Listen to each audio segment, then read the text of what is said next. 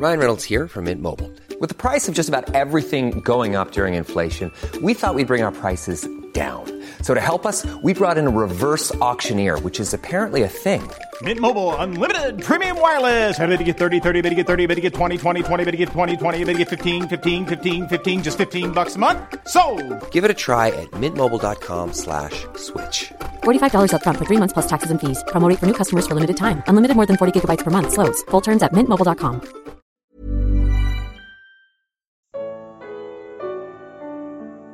Seu baú está cheio. Evangelho de Lucas. Comentário de Mari Persona. As palavras de Jesus caem como uma bomba nos ouvidos dos que estão na sinagoga. Todos esperam pelo Messias prometido pelos profetas, mas uma coisa é esperar, outra é ter o próprio bem na sua frente.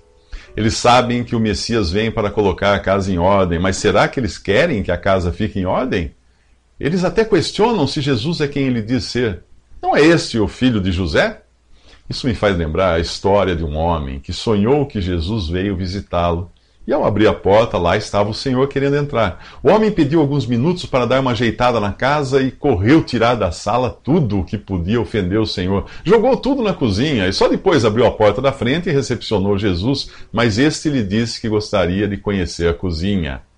Mais uma vez o homem pediu um tempo e foi jogar tudo o que era ofensivo a Deus no quarto. O Senhor entrou na cozinha, fez um olhar de aprovação e disse que gostaria de conhecer o quarto. Outra vez o homem correu livrar-se daquelas coisas, colocando-as em um grande baú. Sim, você já deve ter adivinhado que Jesus entrou no quarto e quis ver o baú. E qual não foi a surpresa daquele homem ao abrir o baú para Jesus examinar e descobrir que estava vazio? Os judeus não percebiam que Deus, em Cristo, estava reconciliando consigo o mundo, não lançando em conta os pecados dos homens. Em seu primeiro advento, Jesus vinha para salvar, não para condenar. Somente no segundo advento é que ele virá para o dia da vingança do nosso Deus, quando já não haverá escape para quem se recusou a recebê-lo. Hoje Deus convida você a crer em Jesus Pois nós ainda estamos na dispensação da graça de Deus. Será que você é desses que correm de um lado para o outro, tentando esconder de Deus os seus pecados no baú da religião, das boas obras, das penitências? Nos evangelhos, as pessoas que receberam de Jesus o perdão foram aquelas cujos pecados eram tão notórios que era impossível escondê-los. Pessoas como a mulher adúltera, a prostituta samaritana, o coletor de impostos, e assim vai. Naquela mesma sinagoga, os judeus certamente liam o profeta Isaías, que escreveu: Venham, vamos refletir juntos, diz o Senhor. Embora os seus pecados sejam vermelhos como a escarlate, eles se tornarão brancos como a neve. Embora sejam rubros como púrpura, como lã, eles se tornarão. E também o profeta Jeremias, por meio do qual Deus afirmou: Eu lhes perdoarei a maldade, e não me lembrarei mais dos seus pecados. E você, já abriu o seu baú de pecados na presença de Deus? Sabe o que acontecerá quando fizer isso? Ele ficará vazio. Nos próximos três minutos, os judeus apreciam a graça, porém a rejeitam. Por quê? Um dia Deus escolheu um povo, como se fizesse uma amostragem da raça humana. Ele deu a esse povo privilégios e responsabilidades que nenhum outro recebeu. E chegou a dividir a humanidade e estabelecer fronteiras de acordo com esse mesmo povo. Em Deuteronômio capítulo 32 diz assim: Quando o Altíssimo deu às nações a sua herança, quando dividiu toda a humanidade, estabeleceu fronteiras para os povos de acordo com o número dos filhos de Israel. Pois o povo preferido do Senhor é este povo. Ele o protegeu e dele cuidou guardou-o como a menina dos seus olhos. Até ali, Israel tinha sido a menina dos olhos do Senhor, mas isso iria mudar. Os judeus não percebem que carregam um histórico de rejeição que em breve culminaria com a condenação e morte de seu próprio Messias. Mais tarde, Jesus revelaria o quanto eles tinham sido rebeldes ao dizer assim: Jerusalém, Jerusalém, você que mata os profetas e apedrejas os que lhes são enviados. Quantas vezes eu quis reunir os seus filhos como a galinha reúne os seus pintinhos debaixo das suas asas, mas vocês não quiseram. Eis que a vossa casa se vos deixará deserta, e em verdade vos digo que não me vereis até que venha o tempo em que digais: Bendito aquele que vem em nome do Senhor. Ao inaugurar o ano da graça, Deus deixava Israel de lado por um tempo. O Espírito Santo desceria à terra para inaugurar a igreja, um segredo que nem os profetas do Antigo Testamento conheciam. Israel deixaria de ser o testemunho de Deus na terra, privilégio que passaria a ser da igreja. Ela seria formada por pessoas tiradas de entre judeus e gentios, uma ideia humilhante demais para Israel, tão orgulhoso de ter sido a menina dos olhos de Deus. As profecias do Antigo Testamento paravam com a chegada da graça e continuavam com o dia da vingança e o estabelecimento do reino de Cristo. Mas entre uma coisa e outra haveria um parêntese, o atual período da igreja, ignorado pelos profetas. Os judeus, que a princípio podem ter gostado de ouvir falar em graça, logo ficam irados ao saber que essa graça iria privilegiar pessoas de povos inimigos, como a viúva de Sarepta e o leproso Naamã citados por Jesus aqui. Paulo fala dessa ira e ciúme ao escrever aos Romanos. Moisés foi o primeiro que disse: Farei que tenham ciúmes de quem não é meu povo, e os provocarei a ira, por meio de um povo sem entendimento. E Isaías diz ousadamente: Fui achado por aqueles que não me procuravam, revelei-me àqueles que não perguntavam por mim. Mas a respeito de Israel, ele diz: o tempo todo estendia as mãos a um povo desobediente e rebelde. E é da, vi da viúva de Sarepta que iremos falar nos próximos três minutos. Jesus é desprezado por seu povo ao declarar ser ele o cumprimento da profecia de Isaías que falava da vinda do Messias.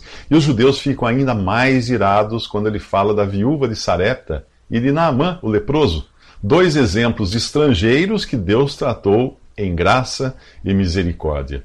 No capítulo 17 do primeiro livro dos Reis, você encontra a história dessa viúva, visitada pelo profeta Elias em um período de grande seca e fome em toda a região.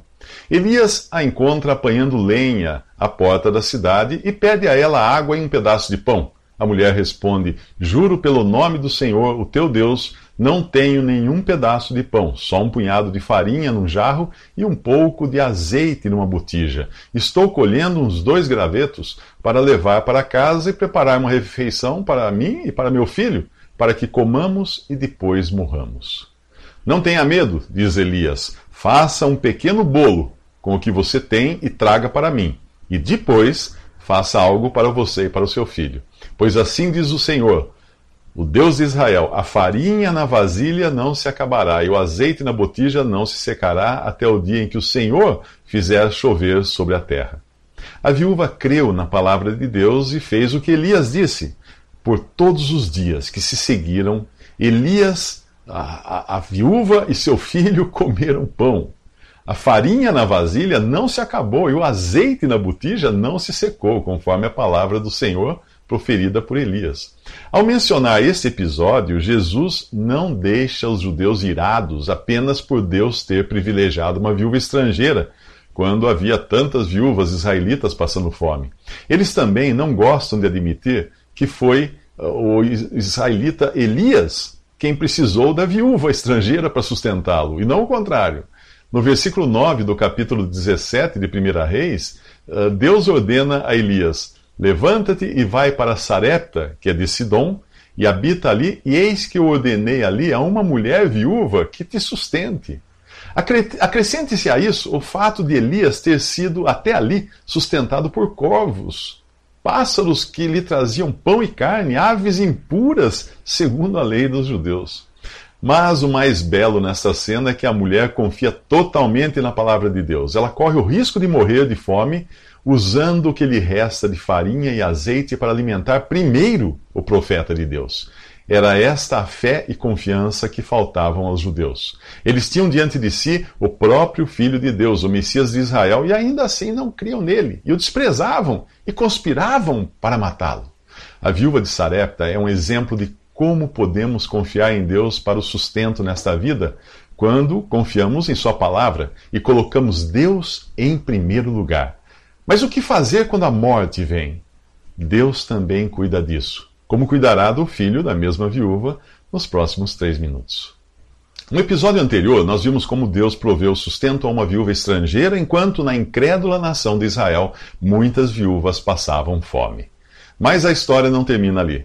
Aquela viúva passaria por mais uma prova, desta vez bem mais amarga, para aprender a confiar no Deus que não apenas dá o sustento cotidiano, mas também vida aos mortos. Não há nada de errado em se buscar a Deus para as nossas necessidades básicas, mas tudo está errado quando nós nos limitamos a isso. Deus não é um talismã para nos dar sorte nesta vida e nem uma cornucópia para garantir nossa prosperidade material. Paulo escreveu que se esperamos em Cristo só nesta vida, somos os mais miseráveis de todos os homens. Mas tudo muda diante da morte, o fim do homem em seu estado natural. Terminam todos os seus planos, esperanças, poder e vanglória. Não existe experiência mais triste e deplorável do que a partida de alguém sem Deus. A viúva, que já havia experimentado a provisão de Deus para esta vida, é agora surpreendida pela morte do seu único filho. Ela reclama a Elias: Que foi que eu fiz, ó homem de Deus? Viesse para lembrar-me do meu pecado e matar meu filho? Diante da realidade da morte, o milagre que, que, conservou a ela e a seu filho vivos até, até ali é imediatamente esquecido. Até o profeta está surpreso com a morte do garoto, pois ele clama: Ó oh, Senhor meu Deus, trouxesse também desgraça sobre esta viúva com, com quem estou hospedado, fazendo morrer seu filho? Porém, Deus ainda não tinha escrito o último capítulo dessa história. E é bom aprendermos que para aquele que crê em Jesus, também resta o capítulo da ressurreição, que ainda não se realizou. Elias carrega o garoto para o quarto onde o profeta estava hospedado, no andar de cima, e o deita em sua cama. Então ele próprio se deita sobre o menino três vezes e clama: Ó Senhor meu Deus, faze voltar a vida a este menino. O Senhor ouve o clamor de Elias e ressuscita o menino que é entregue então à sua mãe. Agora sei que tu és um homem de Deus, diz a viúva, e que a palavra do Senhor, vinda da tua boca, é a verdade. Ao se deitar sobre o corpo morto do menino, Elias se identifica com ele em sua morte. Foi o que Jesus fez por nós. Na cruz, ele identificou-se plenamente com o homem ao assumir a culpa pelo pecado e entregar sua vida. Em sua vida aqui, Jesus podia se compadecer de você, mas foi na morte, na morte que ele realmente se identificou com você. Se você espera em Cristo apenas para suprir as necessidades desta vida, considere-se a pessoa mais miserável que existe. A real riqueza está na vida em ressurreição, porque é a vida eterna e sem pecado. E é, e é da lepra do pecado que nos fala a história de Naamã, nos próximos três minutos.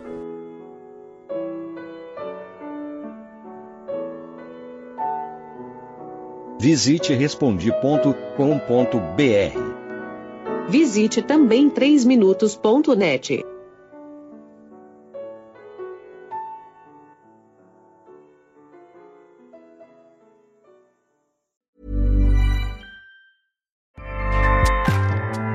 ACAST powers the world's best podcasts. Here's a show that we recommend. The Real Housewives is a guilty pleasure for most, but if you're looking to not feel guilty about that pleasure, tune in to Everything Iconic with me, Danny Pellegrino, where I break down all the messy moments and behind the scenes antics of Bravo's popular franchise. And on Everything Iconic, I also interview celebrity guests like Kelly Ripa, Kiki Palmer, Drew Barrymore, Cameron Diaz, and more about their guilty pleasures, their past work, and so much more. So if you're pop culture obsessed and find yourself watching way too much reality TV like me, tune in to Everything Iconic with Danny Pellegrino wherever you listen to podcasts. ACAST helps creators launch, grow, and monetize their podcasts everywhere. ACAST.com.